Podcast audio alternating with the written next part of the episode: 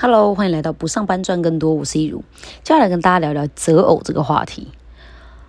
这个节目的灵感来源是上周比尔盖茨发表的离婚声明，里面说到他跟梅琳达不再能够以夫妻的关系共同成长，所以选择结束了二十七年的婚姻关系。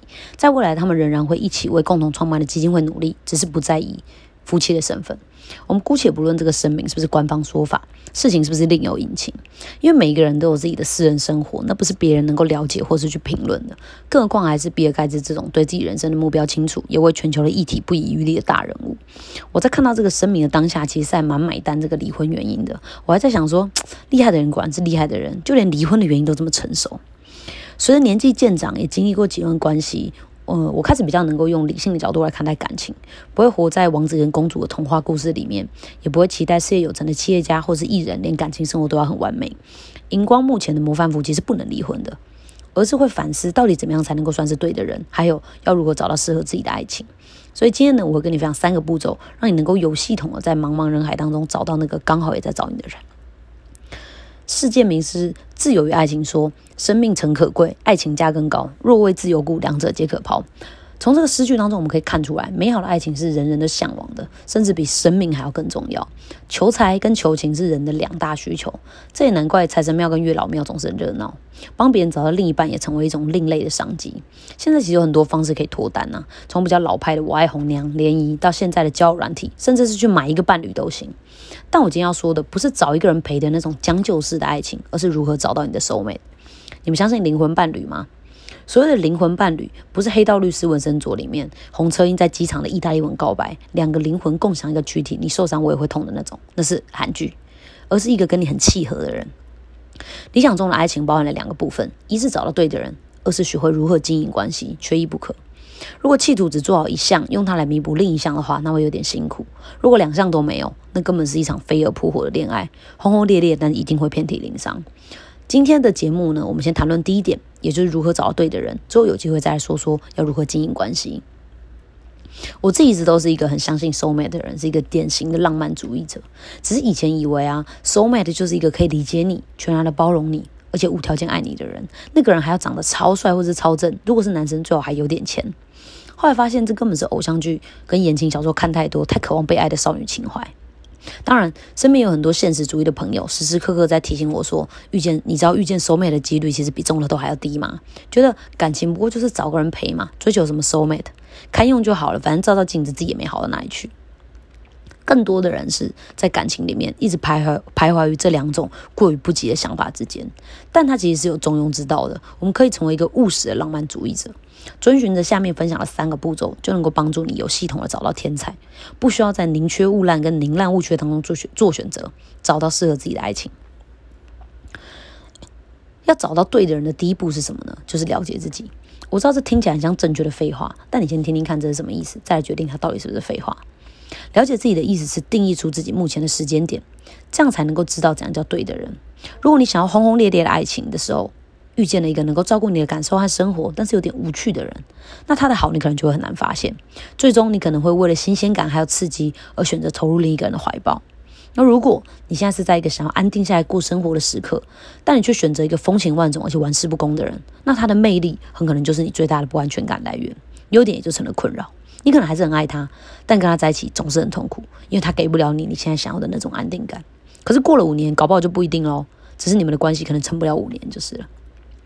每一个人的人生人生阶段都会改变，这跟年龄没有绝对直接的关系。有人二十三岁就想定下来了，有人四十二岁还在游戏人间，有的人适合交往，有的人适合结婚。所以，我们需要了解自己现在在怎样的年龄阶段，需要哪种感情，这样也才能够找到也在刚好在这个区间里面的人。而了解自己的另一层含义是知道自己真正需要的是什么。所以，定义完自己的时间点以后，接着就要定出理想情人的条件。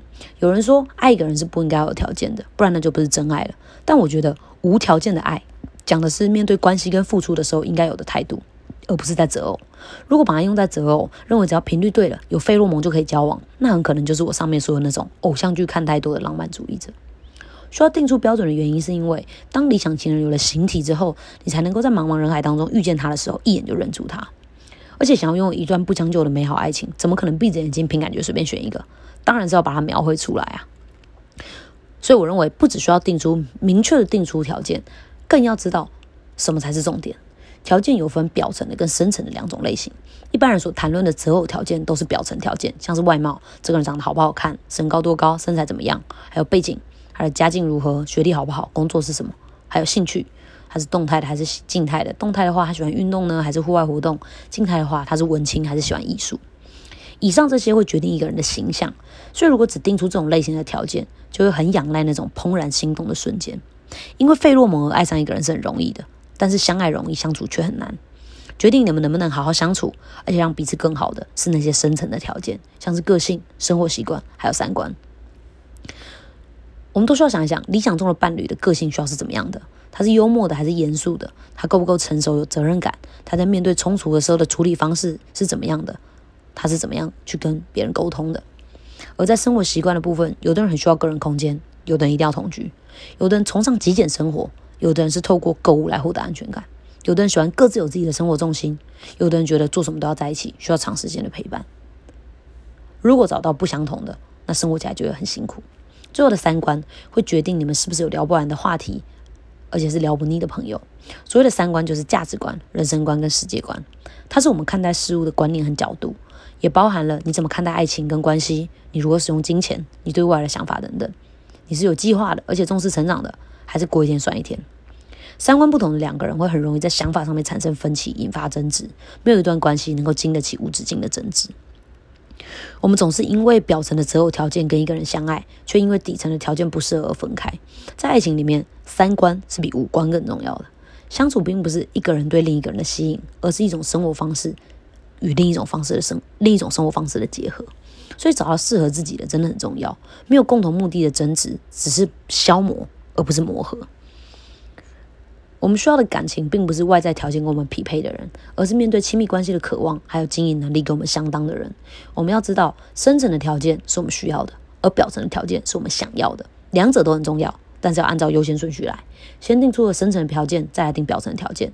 这样做了以后，当你下次再进入一段关系的时候，就不会因为热恋期结束、费洛蒙消退之后，而觉得对方原形毕露，而且在一直在无意之间踩到彼此的地雷了。但我在这边呢，要做一个非常重要的提醒。现在你已经知道什么是择偶的条件的重点了。可是写出择偶条件，并不是在许愿池里许愿，什么好的都给我来一点。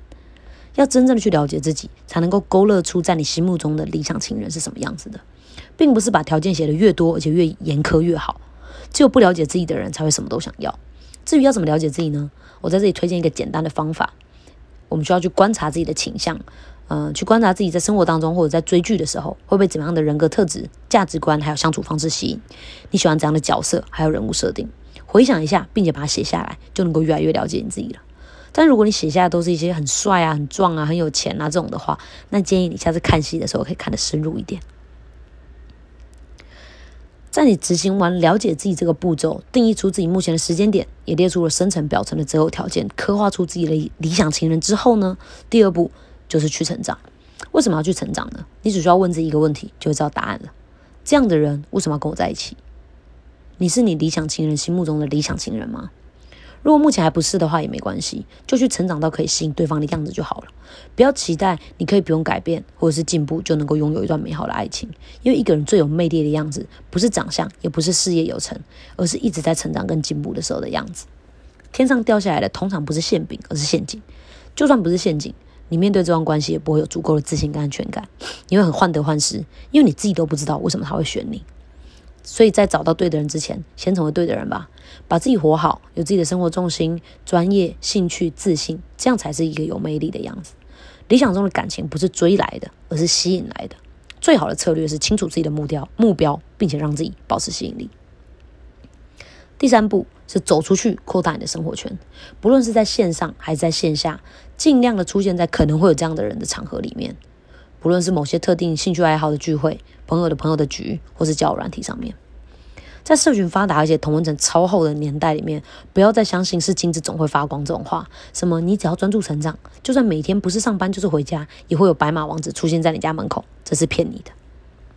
一个新闻系很常见的命题，说当一棵树倒下了。若没有被媒体报道，那它是否倒下了？